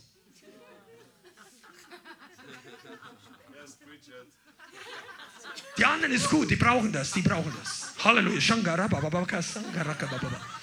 Heiliger Geist, ich bin schon äh, wir sind uns eins, Herr. Ja, bei mir ist nichts da, oder? Das beten die Leute nicht mal, aber die schreiben solche Videos und Kommentare und alles Mögliche. Wo sind die ganzen Dämonen denn hin seit 2000 Jahren? Die sind nur in Ungläubigen. Okay, und die fahren alle aus, wenn sie ein Ja für Jesus sagen. Nach zweiter, ja, Jesus, komm mein Herz, ich vergib mir meine Sünden, ich bin jetzt dein Amen. Und plötzlich sind alle Dämonen weg. Das ist die Theologie von vielen Leuten. Und dann erklär mir doch mal, warum die alle so still verschwinden. Erstens, nach 2000 Jahren, während vor 2000 Jahren es einen riesen Geschrei gab, meistens. Zweitens, warum diese Leute, die angeblich überhaupt keine Dämonen mehr haben, sich oft noch so benehmen, als hätten sie welche. Also ich sage jetzt mal äh, ein bisschen überspitzt ausgedrückt, ja. Naja, überleg doch mal, wie viele Leute haben denn Probleme mit Sucht oder mit Pornografie oder mit Ärger oder mit Zorn oder so oder mit irgendwelchen Dingen oder, und ich sage das überhaupt nicht von oben herab. Ich, ich persönlich mache ja jetzt einen Witz draus, damit du ein bisschen lächeln kannst und trotzdem darüber nachdenkst, ja. Aber es ist doch traurig. Warum wird denn nicht in Gemeinden mehr davon geredet, von Freisetzung? Ja. Und dann sind die damit okay, dass die Leute in psychiatrische Anstalten eingewiesen werden, anstelle, dass sie ihre Theologie vielleicht ändern, dass Gott Befreiung noch heute tun möchte. Ich sage jetzt auch nicht, dass jeder Psychologe oder Psychiater oder irgendwas, dass das alles schlecht ist, das will ich nicht behaupten. Aber trotzdem ist Gott noch auf seinem Thron und seine Autorität ist heute noch gültig. Und es gibt Dinge, die können Menschen nicht mehr gerade biegen. Da musst du einfach nochmal die Therapeuten und Psychologen fragen. Die haben für viele, nicht für alle, aber für viele Sachen auch keine ultimative Lösung. Die haben Verbesserungssachen. Aber einen Menschen im Herzen tief drin verändern kann nur Jesus. Und Freiheit geben, die der Teufel genommen hat, kann meistens auch nur Jesus. Der Teufel kann zwar den einen Knecht wegnehmen, Knecht, Knechtstreiber, und den anderen drauflegen, damit du denkst, du hast das eine Problem nicht mehr und merkst gar nicht, dass du drei andere hast. Aber okay, Halleluja. Und der älteste Sohn, der, war, der ältere Sohn war frustriert. Und heute ist ein Tag, wo frustrierte Christen ihre Freude zurückempfangen sollen. Frustration ist nicht dein Erbteil. Frustration hat in der Gemeinde eigentlich nichts verloren. Betrifft es uns alle? Amen. Mich genauso. Manchmal, manchmal hast du das Gefühl, du kannst der Frustration kurzzeitig nicht entfliehen, weil bestimmte Dinge da sind, aber kann, wir können uns immer entscheiden. Wir können wachsen. Und jetzt möchte ich gleich mal was sagen, damit dein Stolz nicht deine Freude killt. Einige von euch, ihr seid in so wenig Herausforderungen, dass auch gar nicht herausbricht aus eurer Persönlichkeit, wie gechallenged du bist und du benimmst dich immer gut und du siehst bei den anderen, wie frustriert sie alle sind und denkst, du bist geistlicher. Dabei brennt dein Schuh noch nicht mal halb so heiß, wie beim anderen es in dem Feuer der Verfolgung, wo der andere dient. I'm trying. Pass mal auf, du solltest dich vergleichen nicht mit den anderen, sondern mit deinem besseren Ich, mit dem, was Gott für dich geplant hat, mit der zukünftigen Vision von dir, Version von dir. mit dem, was Gott aus dir machen möchte. Und wenn du das tust, dann wirst du Segen haben, weil du möchtest Veränderung haben. Ich verstehe es gar nicht, wie, wie Christen Gemeinden bauen wollen, ohne im Kern der Gemeinde eine bleibende Veränderung für jeden Mitglied, mit, für jeden, der hier, inklusive der Leiter da. Das ist doch normal, dass man sich verändert. Und ich rede zum Positiven im Leib Christi, sollte das sein. Solange Jesus nicht wiederkommt, sollte jeder Monat, vielleicht nicht jeder Tag, das schaffst du gar nicht vielleicht, aber jede, jede Phase deines Lebens sollte geprägt sein von einer weiteren positiven Veränderung. Und das ist manchmal easy und schön und manchmal schmerzhaft für uns, unsere Seele und unser Fleisch, aber es ist immer gut und immer nötig. Amen. Und Leute, die das leugnen, die sind religiös oder gottlos. Sind die zwei. Wisst ihr, und der, der ältere Sohn, der kommt in der Bibel ja meistens bei den Auslegern nicht gut weg. Oh, ist der Gesetzliche. Wow, bloß nicht so ältere Sohn. Wir gehen lieber in die Welt.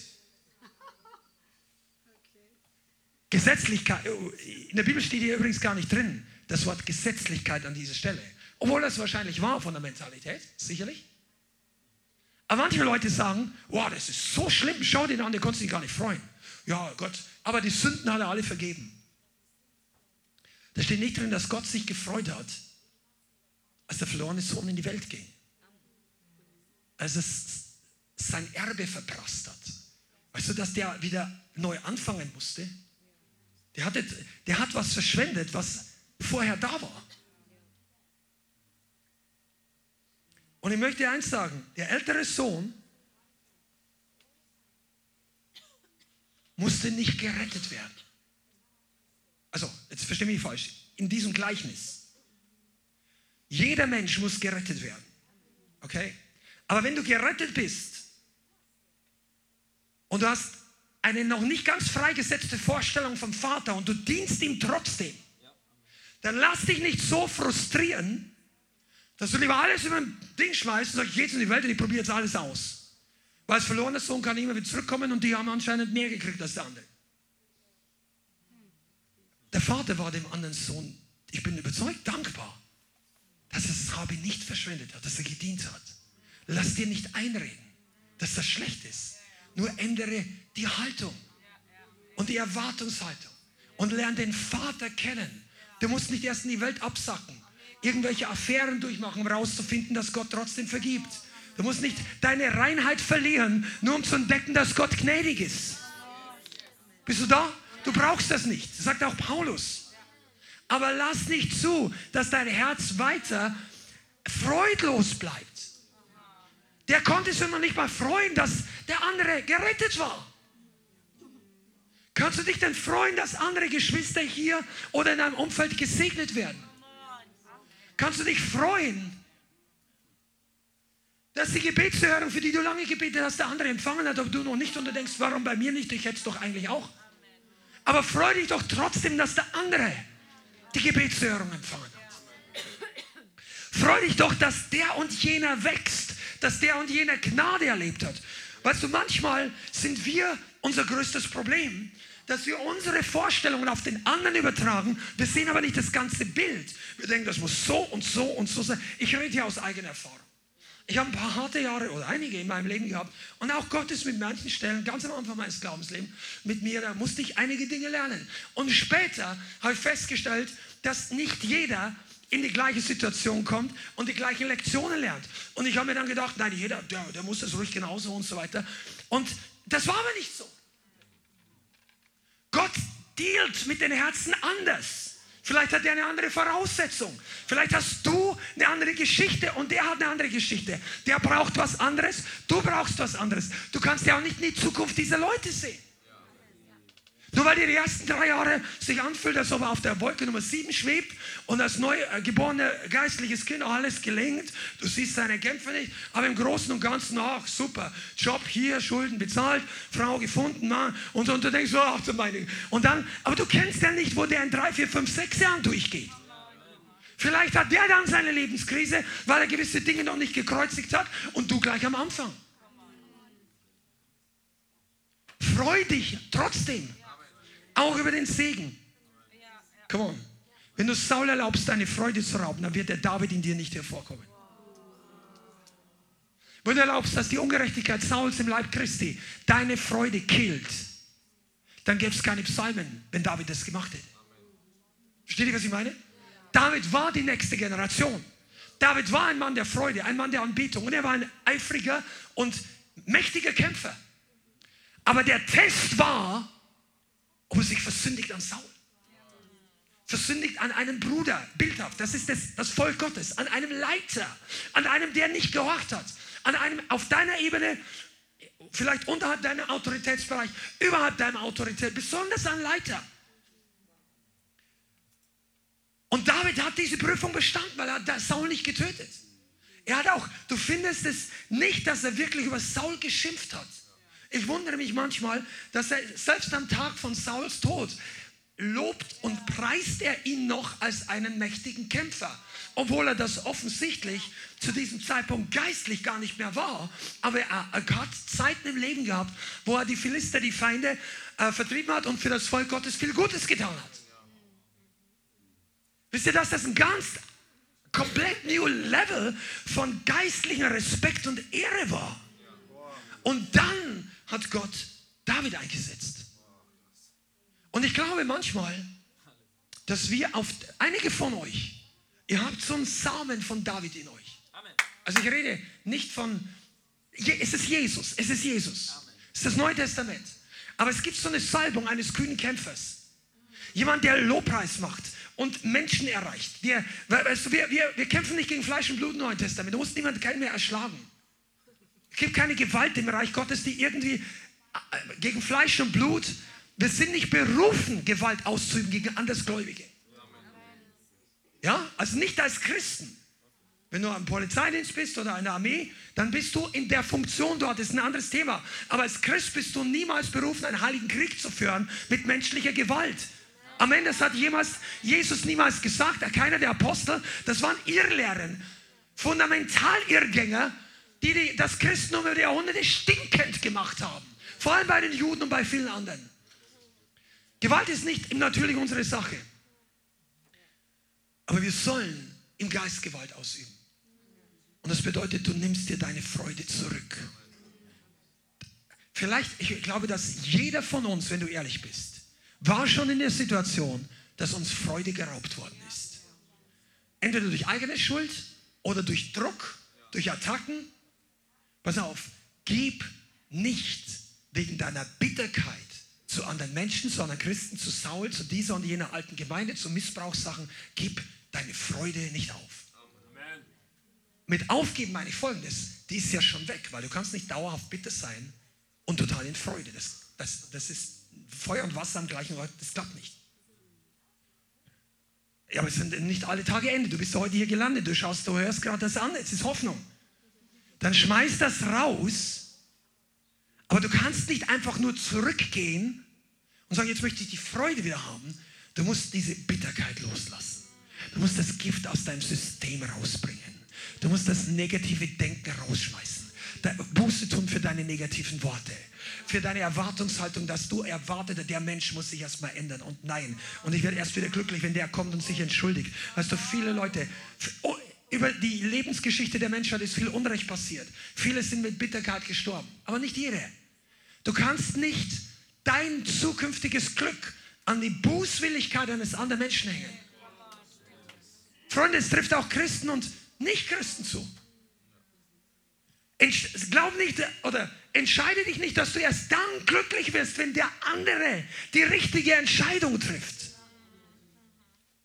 Mach dein ewiges Leben nicht abhängig von der Entscheidung eines anderen Menschen.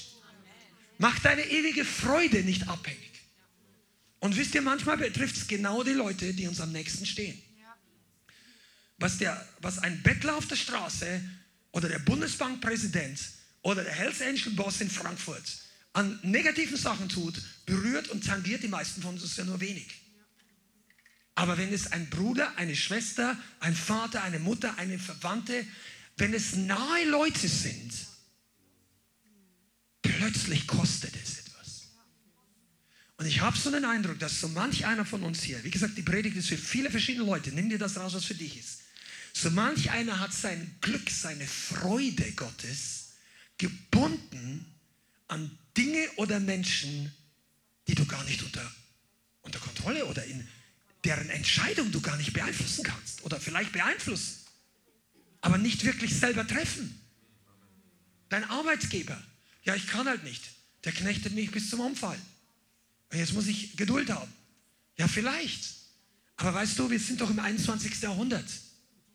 Du bist doch jetzt kein Leibeigener mehr. Der Vertrag hat doch auch eine Kündigungsklausel. Oder? Ansonsten wärst du ja ein Sklave. Wenn du versklavt bist, also vielleicht hört irgendeiner zu, dann gilt das überhaupt nicht für dich. Es gibt in unserer Zeit Sklaven. Das glaubt fast kein Mensch, aber es sind Millionen, Dutzende von Millionen. Meistens Sexversklavungen. Einige von uns wissen da mehr Bescheid. Äh, Leute, die die Pässe weggenommen werden, die unter Druck gesetzt werden, manipuliert werden, deren sagt, wenn du hier nicht gefüge bist, dann bringen wir dir äh, deine junge Neffe oder in deinem osteuropäischen oder irgendwo Land. Die, das ist unfassbare Ungerechtigkeit. Ungerechtigkeit. Aber das ist ein anderes Thema. Du bist ja frei, zumindest für viele Entscheidungen. Und ich dir mal eins, deine Freiheit nimmt zu, wenn du die richtigen Entscheidungen triffst. Ja, ich fühle mich so schlecht. Du brauchst nur eine kleine Entscheidung in die richtige Richtung und die Tür zum Spalt des Lichtes Gottes geht weiter auf. Manche Leute denken, ja, ich kann das nie. Die, die, die, die, die Leute, die ja schon länger in der Gemeinde sind, die sind alle so, so hyper so hyperfreudig, so hyperbetig, äh, geistlich oder was auch immer, was wir schon für Aussagen gehört haben. Ich meine, das gar nicht negativ. Die glauben das wirklich. Ich passe da nicht rein. Ich bin nicht so. Weißt du, du, du brauchst gar nicht in vier Wochen so werden wie jemand, der neben dir sitzt. Du musst die Chance deiner Entscheidung nutzen, die du jetzt hast. Für jeden Menschen, der noch nicht vollkommen verloren ist, und die, und die Leute, die jetzt zuhören, ich gehe nicht davon aus, dass es einer ist, für jeden dieser Menschen ist die Tür einen Spalt offen zum Licht. Zum Licht Gottes. Und wenn du gerettet bist, noch viel weiter. Aber ich spreche jetzt mal für die, die wirklich in Not sind oder die so denken. Und was du mit diesem kleinen Spalt machst, das bestimmt deine Zukunft, deine Freiheit. Ja, ich habe drei verschiedene Süchte, ich komme überhaupt nicht mehr raus, mit mir wird es nichts. Ja, aber du hast heute eine Gelegenheit, eine Kleinigkeit an einer Sache richtig zu machen. Mach doch das und deine Freiheit wird ein Stück größer. Deine Freude kommt ein Stück zurück. Warum geben denn die Leute oftmals hier Zeugnis mit Freude? Weil sie merken, dass Freiheit Freude zurückbringt. Ich muss das nicht mehr machen. Ich muss mich nicht mehr volllaufen lassen. Ich muss mir das nicht mehr reinziehen. Ich brauche nicht immer ein neues Kleidungsstück, neues Auto, neues materialistisches Ding, um glücklich zu sein. Ich brauche nicht mehr diese oder jene Freunde oder Nicht-Freunde. Ich brauche nicht mehr, keine Ahnung, vielleicht ist irgendjemand hier oder hört aus irgendeinem Zufall unseren Stream an und du hast irgendeinen großen YouTube-Channel mit 50.000 Leute, plötzlich bricht das auf 35.000 ein und du kriegst eine Lebenskrise oder lass es 500 oder 5 Millionen sein. Ja, aber vielleicht ist das dein Punkt, wo Gott dir zeigt, das ist nicht deine Quelle. Und wir sagen immer gern Amen für die Lösung des anderen.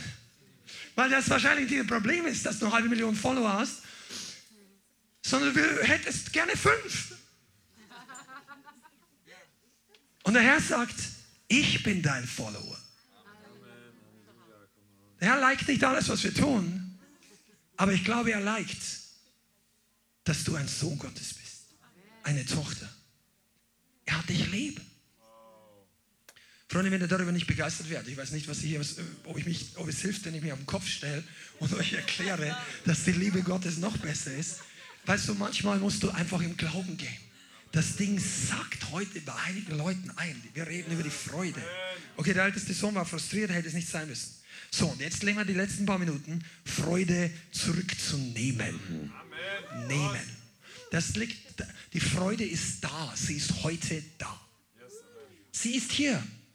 Du kannst sie im Geist nehmen. Und Leute, die es nehmen wollen, werden aktiv. Die kommen zu Jesus. Die gehen hin. Die fahren in den Gottesdienst. Die lassen sich die Hände auflegen, wenn das angeboten wird, was auch immer. Du wirst, du wirst aktiv. Deshalb ermutigen wir seit einigen Jahren die Leute in unserer Gemeinde. Lass doch für dich beten. Vielleicht nicht 20 Mal für die gleiche Sache, wenn du nicht willig bist, das zu ändern. Aber lass trotzdem für dich beten. Du musst nicht erst die Fundamentalkatastrophe sehen, dass du kommst, ja, ich brauche einen Segen, ich brauche ein bisschen mehr. Das ist oftmals Stolz. Sagen, ja, jetzt geht es überhaupt nicht mehr weiter. Ich glaube, ich brauche mal ein bisschen Kräftigung. Ja, wo warst du vor drei Wochen? Ah. Du brauchst die Freude immer. Und wenn du denkst, du brauchst es nicht, dein Nachbar braucht sie. Deine Schulklasse. Wenn du Lehrer oder Schüler bist. Berufsschüler. Ja. Wenn du irgendwie im Altersheim bist, wenn du in einer Familie bist, wenn du in einer Verwandtschaft bist. Du brauchst Freude. Diese Woche kommen Situationen, wo du einen Überschuss von Freude brauchen könntest. Sei nicht passiv und warte, bis der Heilige Geist genau entscheidet, dass er auf deinen Sitz fällt. Und du plötzlich, sondern komm zu Jesus. Wie oft war es denn zur Zeit Jesu, dass Jesus extra hinging zu einer Person und sagt, heute mache ich ich bete für dich, ich heile dich. Und wie oft war es, dass die Leute zu ihm kamen? Pass auf, das Evangelium bringen wir zu den Leuten. Aber wenn es um den Segen geht, müssen die Leute das bei Jesus abholen, wenn sie gehört haben, was das Evangelium sagt. Du kannst niemanden zur Heilung zwingen. Kein Beter kann so gesalbt sein, dass dort hinten in der drittletzten Reihe jemand, der dort sitzt und sagt, naja, das ist eine gute Predigt. Ich äh, genieße die Atmosphäre noch, gehe jetzt nach Hause, aber das, ich brauche das nur teilweise. Da kann hier der gesalbteste Mann oder Frau Gottes im Christentum stehen. Das wird nicht richtig wie ein Blitz einschlagen, weil das Herz dafür nicht da ist. Deshalb lerne zu empfangen. Sei eigeninitiativ. Komm zum Tisch des Herrn mit Erwartung. Mit Hunger spring hinein in den Strom. Deshalb singen wir oft von dem River. Der Strom Gottes nimmt dir deine Sorgen. Der Strom Gottes, der, Kritisiere die Leute nicht, wenn die das machen, sondern komm selber. Sag, Heiliger Geist, fülle mich heute. Ja, dann passiert fünf Minuten nichts und du hast es probiert und es ist nichts passiert. Dann bist du wieder bei deiner Frustration gelandet. Aber probier es doch mal länger. Manche Leute haben jahrelang gebetet, bis der Heilige Geist kam. Das müssen wir ja gar nicht mehr. Zur Zeit von der Susa Street haben die Leute manchmal Monate, Jahre lang gefleht, weil das Verständnis zum Teil und der Durchbruch noch nicht so da war. Und heute sind viele Dinge einfacher, aber du musst sie wirklich voll empfangen wollen. Und ich sage dir eins, diejenigen, die empfangen wollen, die werden die Welt verändern. Diejenigen, die im Geist die Sache nehmen wollen. Diese Theologie, von dem das Gottes Wirken übernatürlich aufgehört hat in der modernen Zeit, die ist nicht von Gott. Sensationismus auf Deutsch oder Sensationist. Im Englischen ist es bekannter. Also die ganzen, das ist nichts, was, was dem Herrn die Ehre gibt. Das ist angstgetrieben, verantwortungsleugnet. Eine Ausrede für Unglaube, weil wenn man glaubt dem Wort Gottes, bestätigt er das Wort, nicht unser Handeln, aber also nicht alles, was wir tun, meine ich, sondern das Wort und unser Handeln des Wortes bestätigt er mit Zeichen und Wunder. Und genauso wird er deinen Hunger füllen und dich treffen, wenn du beginnst hineinzuspringen. Und jetzt zum Ende möchte ich eine leichte, in Anführungszeichen, Werbeveranstaltung machen für unsere Gemeinde, dass du öfter dich wirklich vom Heiligen Geist treffen lässt. Bei dir zu Hause, hier im Gottesdienst, lass dich erfrischen. Sei authentisch. Sag doch mal, ich bin ein bisschen trocken, ich brauche jetzt einfach eine Berührung. Ja, weil ich nicht sagen, der, der vorne im Gebetsteam, der soll es gar nicht wissen. Nein, sag doch einfach mal, Heiliger Geist, ich brauche dich, mir ist egal, wer für mich betet. Wisst ihr, manchmal ist derjenige, es braucht zum, damit ein Wunder passiert, braucht es Glauben. Manchmal haben die Leute, die beten, den Glauben. Und manchmal haben die Leute, die empfangen, mehr Glauben, als die, die beten. Das war auch in der Bibel so. Weil es gingen Leute zu Jesus. Jesus hatte immer Glauben, aber Jesus war nie, nicht immer der Initiator.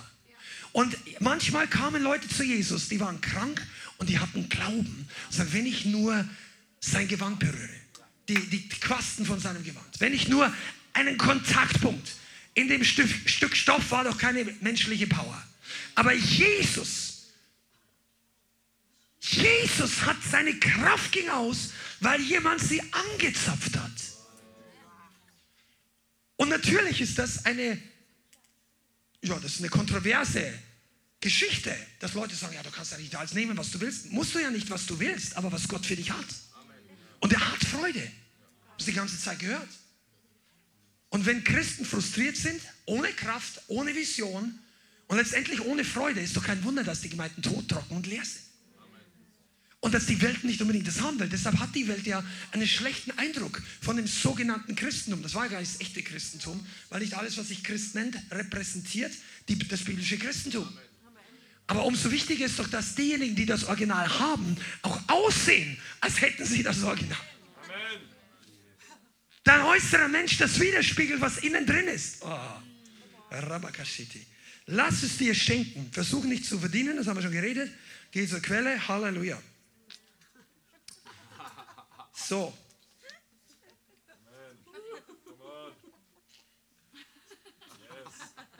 Bist du schon genervt vom Guten? Nur mal kurz abchecken. Wir brauchen das, dass wir so demütig werden, dass wir eine Predigt anhören, auch wenn unser Verstand sagt, da ist nichts Neues drin.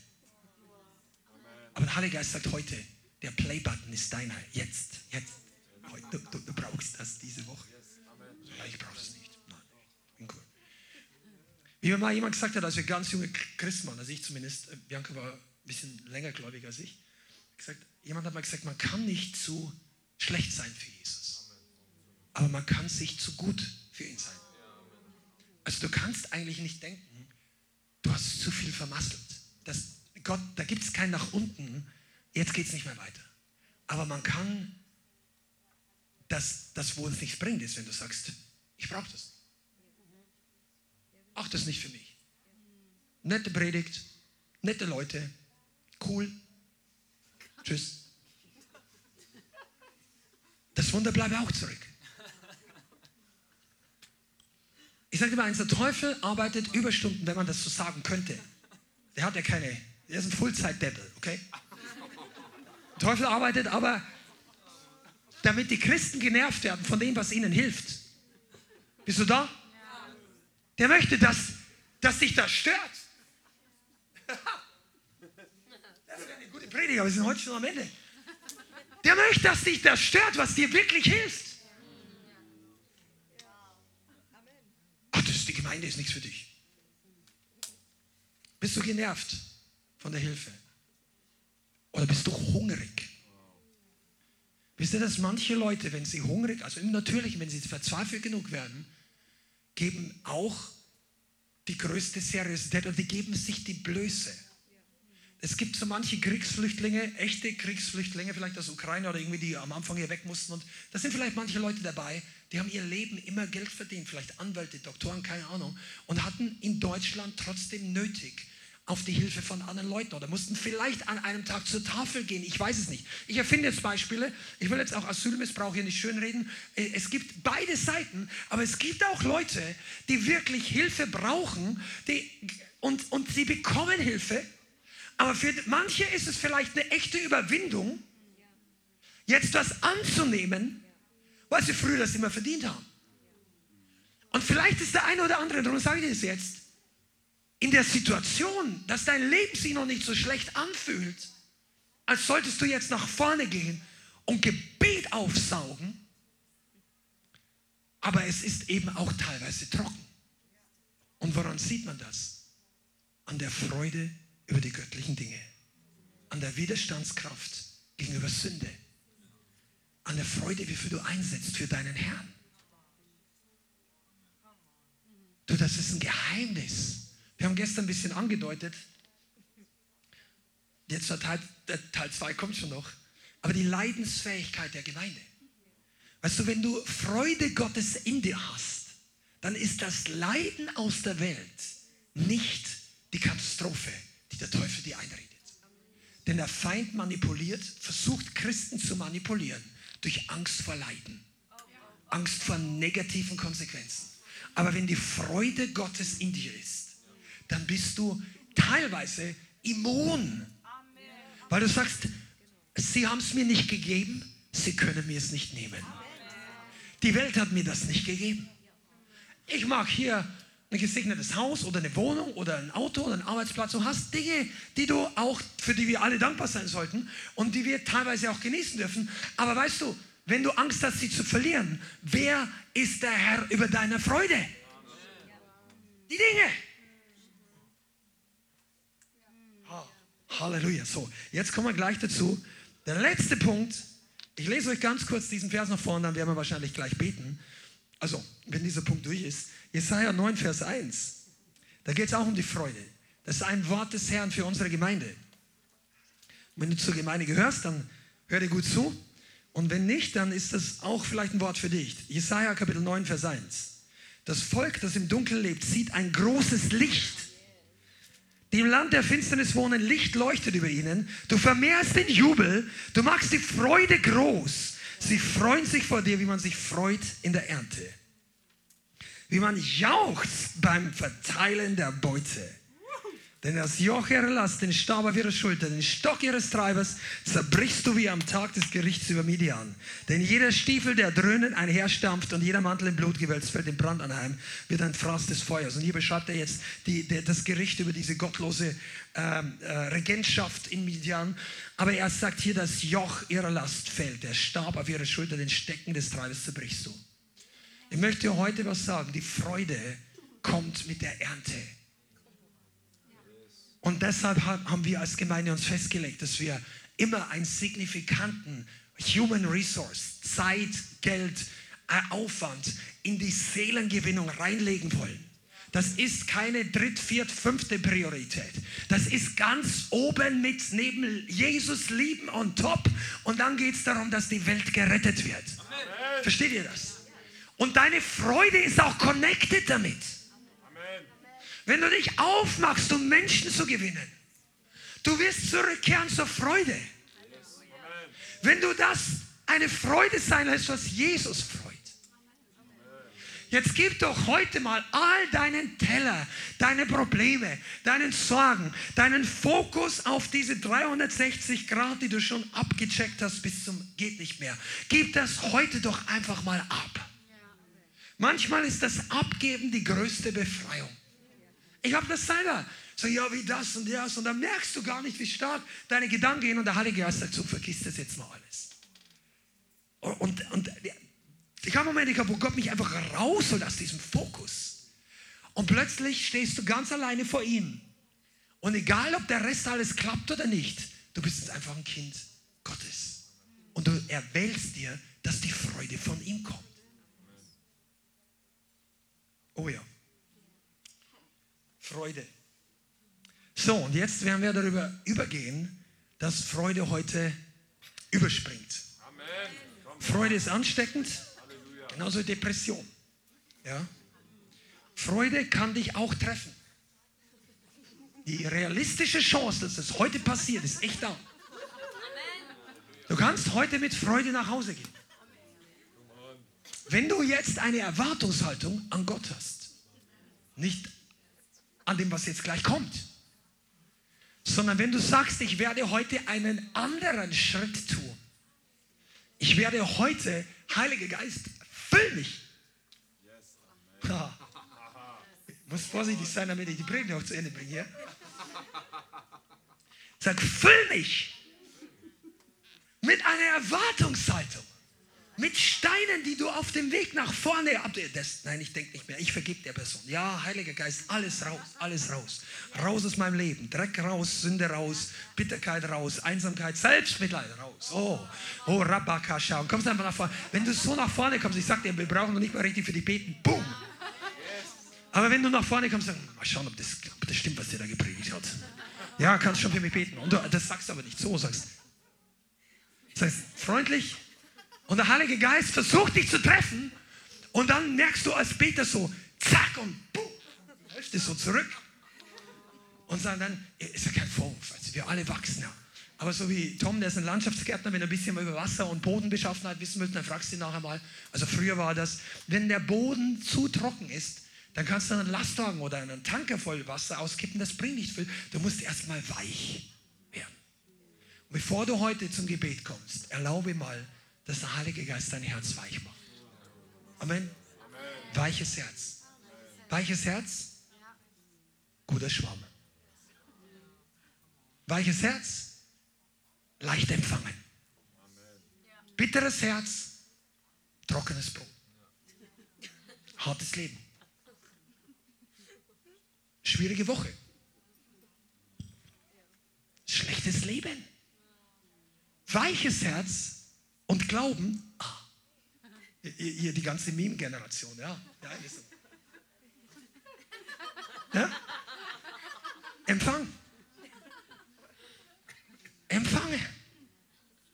Heute soll der letzte Tag deiner Bitterkeit sein. Das ist ein prophetisches Wort für manche Leute. Lass heute deine Bitterkeit auf dem Stuhl sitzen, wenn wir jetzt gleich aufstehen. Und sag auf nicht mehr Wiedersehen. Heute gehe ich mit Freude nach Hause. Amen. Wollt ihr das? Lass uns aufstehen. Es kommt ein Freudenspezialist nach vorne. Bianca, kommst du? Du, du musst an der Kamera bleiben. Halleluja, come on. Halleluja. Ah, ich, bin, ich, wenn jetzt nicht predigen müsste und die Leute beten dürfte, ich würde hier schon dastehen. Sagen für mich, ich brauche heute mehr. Deshalb gibt es die Gemeinde. Weil wir immer wieder mal sagen, ja, das ist nicht unser Ding. Das, die Gemeinde laugt dich aus.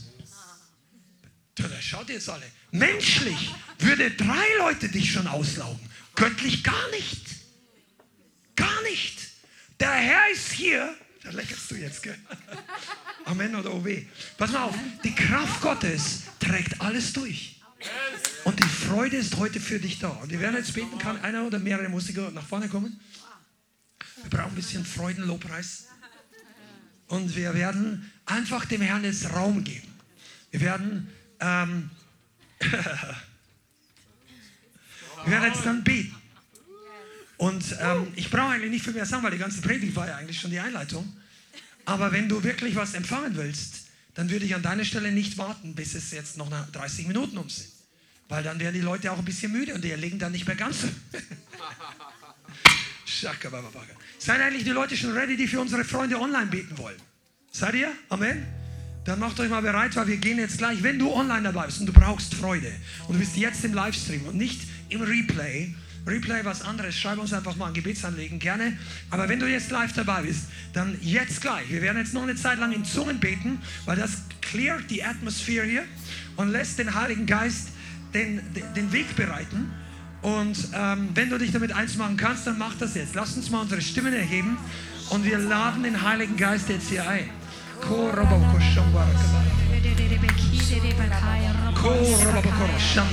Heiliger Geist, wir bitten dich, dass du die Freude auffüllst, die vielen von uns geraubt wurde in den letzten Wochen in geistlichen Kämpfen. Dass du Freude zurückbringst, die durch Streit, Eifersucht, Ärger, Zorn, Neid, Boshaftigkeit oder durch andere Menschen geraubt wurde. Vater, wir bitten dich um eine Berührung vom Himmel. Für dein Volk heute. Nicht nur für uns hier in diesem Raum, sondern für alle Geschwister und alle, die jetzt zuschauen und zuhören, dass du Freude wiederherstellst. In Jesu Namen. Vater, wir nehmen jetzt Autorität über alles, was Freude verhindert. Jeden Joy Killer in Jesu Namen. Heiliger Geist, taufe uns heute mit deiner Freude. Vielen Dank fürs Zuhören.